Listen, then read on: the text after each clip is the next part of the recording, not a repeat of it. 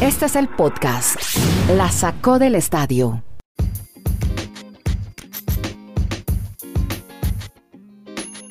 Episodio 364. ¿Cómo les va? Bienvenidos a este podcast en el que tres amigos nos reunimos y charlamos 20 minutos y un poquito más sobre deportes americanos. Un amigo está, un gran amigo está en Bristol, Connecticut, se llama Kenneth Garay, casi un hermano, lo mismo que Dani Marulanda en el retiro. Andrés Nieto Molina los saluda desde el sur de América, aquí en el territorio austral, en Chile, en Providencia, en Santiago de Chile. Bueno, Kenneth, pues hombre, muy emocionados andan en Argentina de América Latina y vamos a empezar hablando de NBA. Claro que tenemos que hablar también de NFL. Mañana hacemos el gran resumen, como es habitual los martes, pero hay dos adelantos de lo que fue la semana 11 de la NFL. Pero hablemos de NBA, otra liga muy importante, porque se siguen produciendo movimientos importantes, intercambio de jugadores. Así que queremos destacar a un argentino, muchas veces mundialista, selección argentina, estaba en Europa, su sueño era llegar a la NBA y lo ha logrado. Ya, pues con mucha insistencia y perseverancia porque ya es un hombre grande, pero es un tremendo jugador de Argentina. Para muchos el mejor jugador argentino hoy por hoy de baloncesto. Y por fin llega a la NBA y se produjo esta noticia este fin de semana. Kenny, lo saludo con este argentino que llega a la NBA. ¿Cómo está? Un abrazo, Andrés. Si lo habíamos dicho aquí, eh, que íbamos a tener mucha actividad y muchas noticias. En cuanto a la NBA, ahora con la agencia libre. Bueno, finalmente se le dio a Campaso a los 29 años llega el argentino al mejor básquetbol del mundo, a los Nuggets de Denver de la NBA. Eh, es una buena adición, definitivamente, y va a jugar en un equipo llamado, que ya fue protagonista este año, y que definitivamente va a ser muy seguramente protagonista el año que viene. Firmó contrato de dos años, no se sabe aún eh, cuáles son los términos económicos, pero lo que sí se sabe es que le tuvieron que pagar al Real Madrid una cláusula de rescisión de 6 millones de dólares. Estaba bajo contrato Campaso y se le cumple el sueño de llegar a la NBA al pequeño Campaso, pequeño para los estándares de la NBA, pero que tiene un talento impresionante. La va a romper, la va a sacar del estadio, van a ver, es que es un jugadorazo. Bueno, o sea que hará equipo con un tal Jovic, Dani Marulanda y un tal y su amigo Jamal Murray, el héroe de las comunas de Medellín. ¿Qué tal Andrés? Abrazos para Kenneth. Así es, se va armando más el equipo de los Nuggets de Denver, que estuvieron a unos pasitos de, seguir avanzando en la conferencia oeste en cuanto al tema de la NBA. Y como dice Kenneth, creo que durante toda la semana vamos a estar dando información de todos los movimientos y traspasos que se dan en el mejor baloncesto del mundo. Yo le doy un par.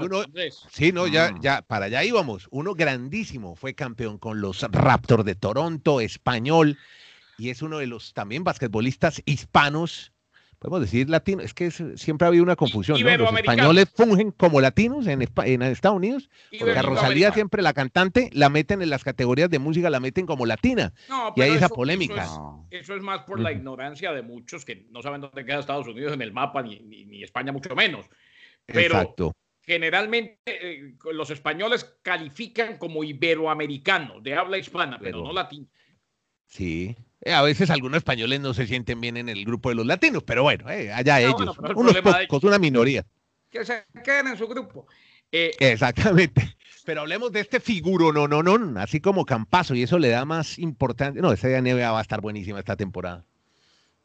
Marga Sol, mi estimado Andrés, firmará contrato de dos años con los Lakers, seleccionado al principio Lakers. de su carrera, recordemos, pero sus derechos fueron intercambiados a los Grizzlies de Memphis por su hermano Pau antes de que jugara un partido en la NBA. Ahora tiene la posibilidad de ayudar a los Lakers a ganar títulos consecutivos. Gasol ganó el título con los Raptors en el 2019. Bueno, su hermano ya ganó lo que tenía que ganar y quedó en la historia de los Lakers. Ahora llega Mar Gasol consolidado y ya, como usted bien lo decía, con título de la NBA. Y yo sí quisiera, ah, dijo Magic Johnson en un tweet, hombre, los Lakers ahora tienen dos jugadores en cada posición, o sea, una profundidad impresionante. Este equipo está listo para la dinastía, este es un equipazo. Y yo sí quisiera que Dani Madulanda nos cuente qué lectura le deja el tema de Avery Bradley, que firmó contrato con el Miami Heat. Que está tratando de encajar los huecos o llenarlos, taparlos los que se están yendo de Miami Heat. Miami Heat se fue de Rick Jones y ha llegado, como usted dice, Bradley y también Mo Harkless. Creo que Miami está reemplazando bien las fichas que están perdiendo por el tema salarial, le están ofreciendo más en otros equipos. Por ejemplo, se ha ido para Portland, reitero, Derrick Jones, y también eh, la ausencia que va a tener en el equipo del Miami Heat, que va para los Suns de, de, de, Phoenix. En todo caso, llegan More Harkless y Avery, que él tuvo buenas temporadas, Bradley, con, con el equipo de Washington. Creo que es una pieza que siempre ha querido Pat Riley para el andamiaje del Miami Heat y llegar nuevamente a la final de la NBA. Miami. Crowder, ¿no? Ah, Crowder, sí, es Crowder, es Crowder, correcto. Crowder que fue ah. vital eh, en los playoffs para, para Miami. Es el otro que deja la institución.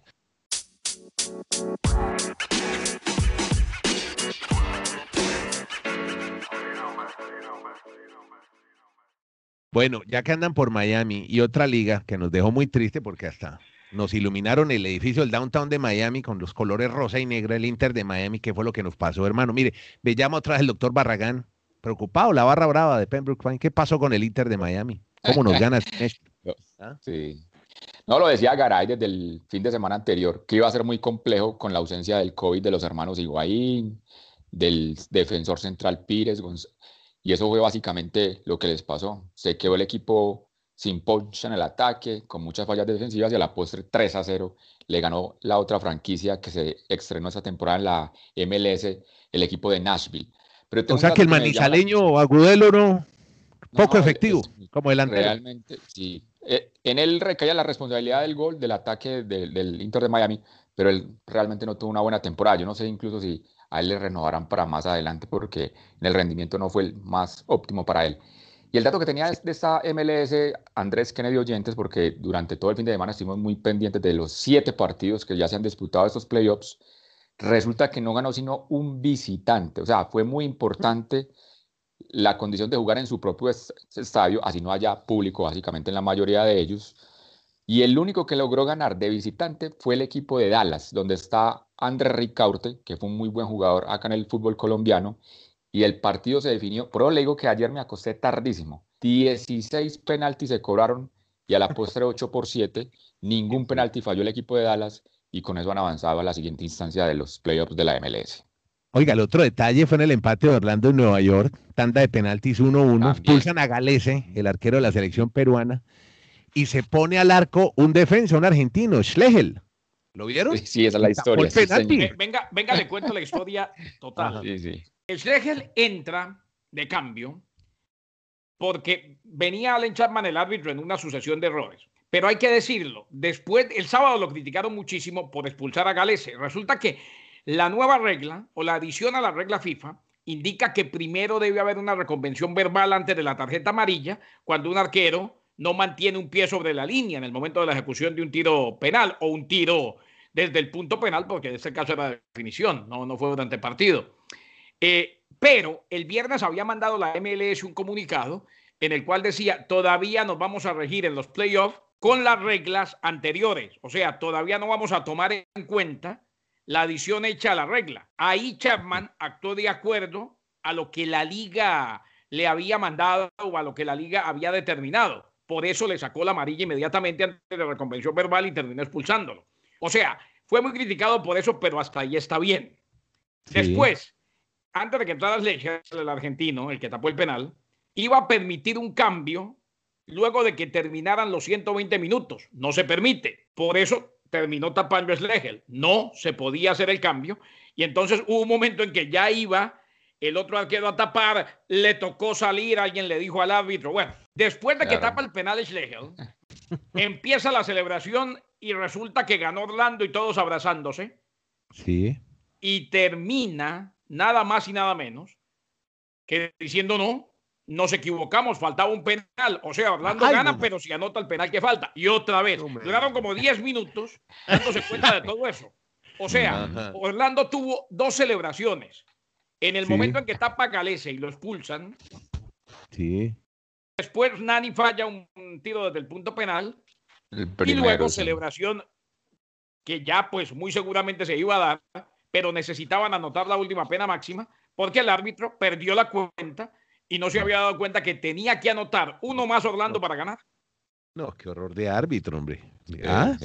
No, no, no, eh, le estamos quitando, obviamente, eh, es un árbitro de hace tiempo en la MLS, pero creo que le estamos quitando un mesero, un peluquero, un taxista a los Estados Unidos. sí, sí, sí, que devuelva otra vez. Bueno, muy bien, buenos detalles estos de la MLS y ya aquí estaremos contando cómo sigue avanzando, que están bien emocionantes estas eh, series finales del torneo de fútbol americano, el fútbol soccer.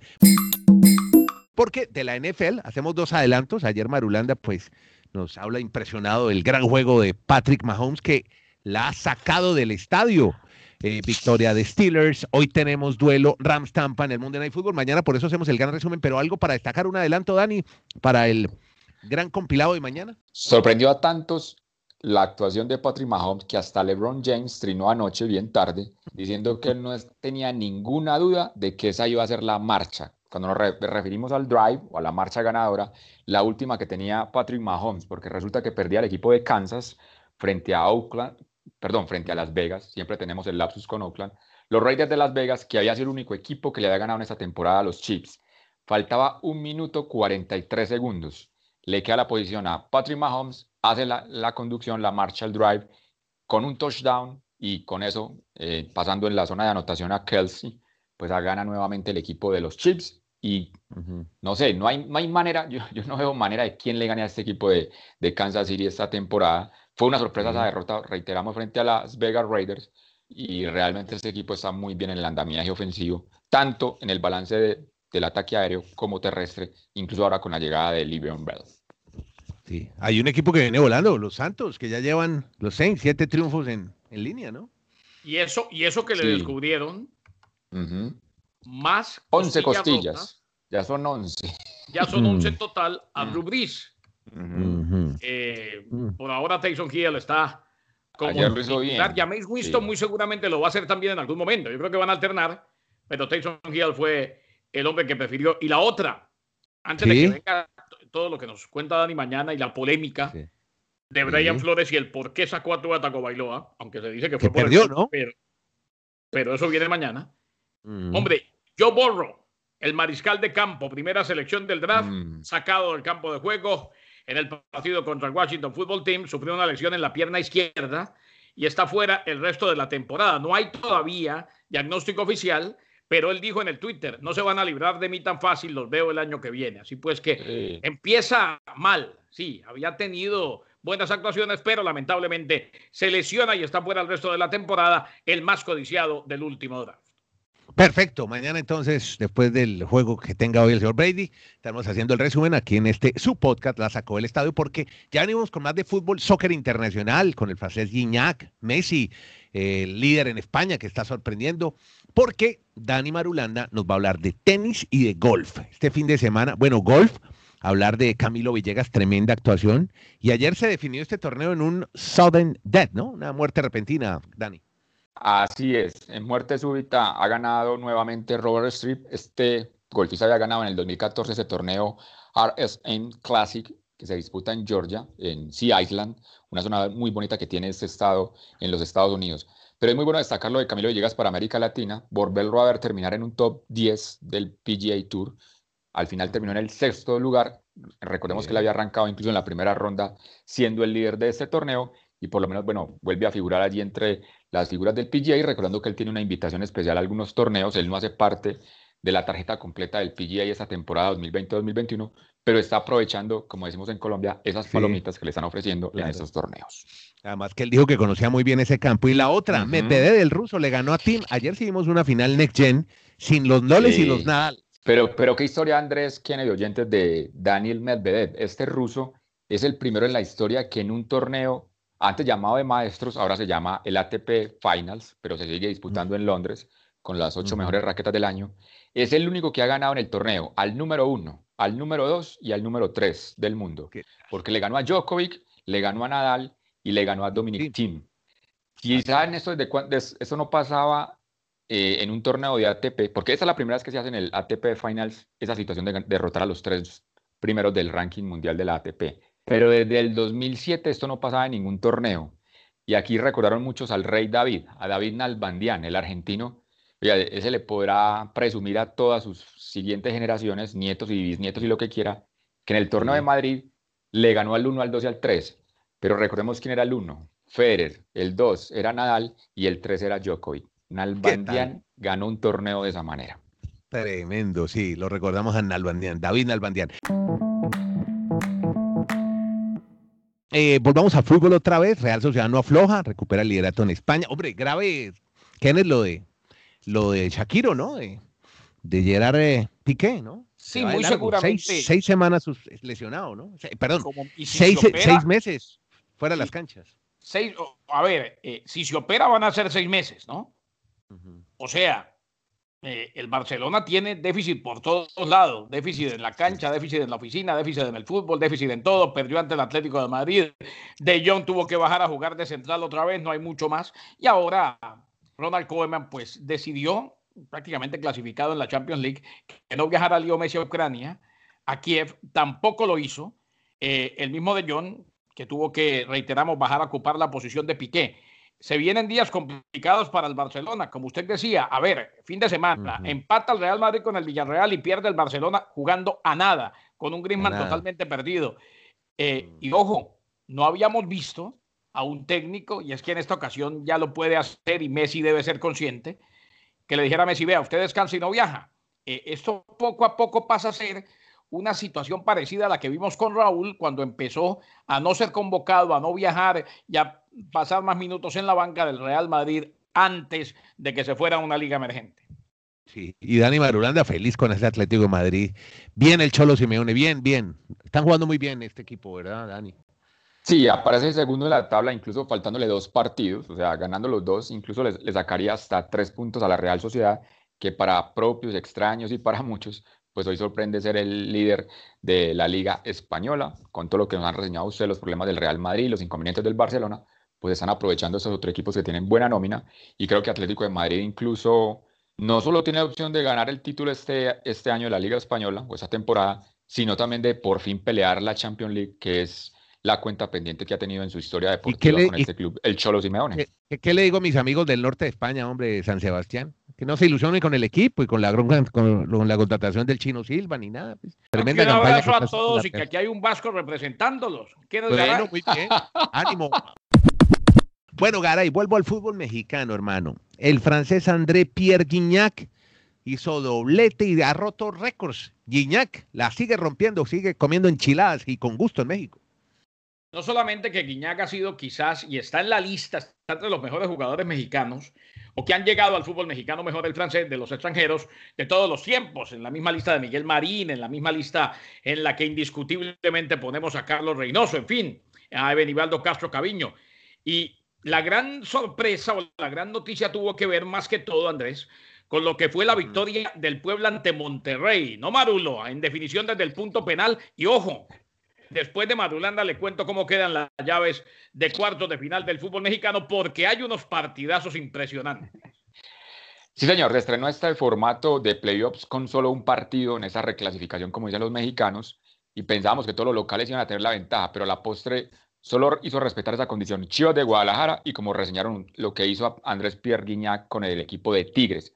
Pero para muchos la sorpresa fue la derrota del equipo de, de Santos, que fue local frente a Pachuca, y lo que acaba de reseñar Garay. El palazo del fin de semana fue la derrota de Monterrey, que estaba presumiendo su título de liga, su título de copa, su título internacional de la Champions League de la CONCACAF, el equipo con los tres títulos, pues lo ha eliminado el Puebla en definición desde el punto penal, visitando a este club, y ya entonces Don Garay nos va a comentar cómo quedan los cruces de cuartos de final, sobre todo con estos camoteros del Puebla, que fueron los que se pagaron con la gran sorpresa eliminando al Monterrey y su nómina poderosa. Le cuento, Andrés, sé que uh el tiempo. A ver, León ante Puebla. Claro, le toca bailar con la más fea que ha sido el León. Claro. Eh, Pumas enfrentándose a Pachuca. Cruz Azul Tigres. Esta llave está buenísima. partido, sí. Y nada más y nada menos que América Chivas lo único que se estrenó en esta Liga MX es que esta primera ronda de clasificación, o reclasificación como mencionaron, era a un solo partido. Pero después, a partir de cuartos de final, como se ha reseñado Don Kenneth, normalmente partidos ya ida y vuelta. Bueno, para el cierre, en Italia, Sassuolo, bien, le pone presión al Milan. El, oiga, por supuesto, el Milan le regaló a todos los jugadores del Milan un PS5, un PlayStation, le regaló el, plata, ¿no? Y le enchufó dos al Napoli. Generoso. Y le enchufó dos al Napoli, otro regalito. Espero que no se vayan a distraer con. Espero que sí, exacto. Y espero que no se vayan a distraer con el PlayStation los jugadores del Milan que están presionados por el Sassuolo, Marulanda, su nuevo equipo. No, es una de las historias interesantes en este arranque de temporada de las ligas del viejo continente, sobre todo las cinco grandes. Sassuolo está invicto, al igual que el Milan y que la Juventus. Son los únicos tres equipos que no han perdido en esta temporada en el calcio italiano y a partir de esa condición, pues el Sassuolo hoy es flamantemente segundo en la tabla de posiciones del calcio italiano. Les recuerdo, en, Inglaterra no hay ningún invicto y en España, que es la otra liga grande de las tres principales de Europa, el único invicto es el Atlético de Madrid. El director deportivo del Sassuolo se llama Giovanni Rossi y ha dicho que hay que inspirarse en lo mejor en el Atalanta, en el Hoffenheim y en el Villarreal, los nuevos modelos a seguir en Europa con perfiles similares, así que el Sassuolo va por esa misma vía. Sí, Señores, muchas gracias. No, no, simplemente a reseñar, es un club que lleva más o menos cinco años en la A. Empezó peleando el descenso, a la siguiente temporada ya se metía entre el 14 y 15, después entre el 10, después al 8 y ahora sueña con disputar torneos de Europa este equipo del Sassuolo. Bien, gracias, eh, amigos muy queridos ustedes y también los que nos siguen, hombre, los que toman, se toman la molestia de prender su celular, hacer clic, buscarnos en cualquier plataforma, en Spotify, Apple Podcast, estamos también para Estados Unidos, que es muy importante, donde tenemos una gran audiencia porque comentan muchos deportes del norte en este podcast. Estamos ni más ni menos que por Radio Y los que lo quieren al gratín, como nos gusta a todos, en YouTube, el youtuber Marulanda ya anda en YouTube con La Sacó del Estadio Podcast. Importante poner al final podcast, porque si pone La Sacó del Estadio, son, de pronto le sale un video de un pelotero sacándola del parque, del estadio. La Sacó del Estadio Podcast y ahí tiene el audio completico y nos puede seguir por YouTube. Muy querido, Dani Marulanda con Kenneth Garay. Dani está en Colombia, Kenny está en Estados Unidos y yo soy Andrés Nieto Molina, agradeciéndoles a todos que se han tomado estos 20 minuticos largos para oírnos contar rollos, historias, rolletes de deportes americanos y otros más. Gracias a todos.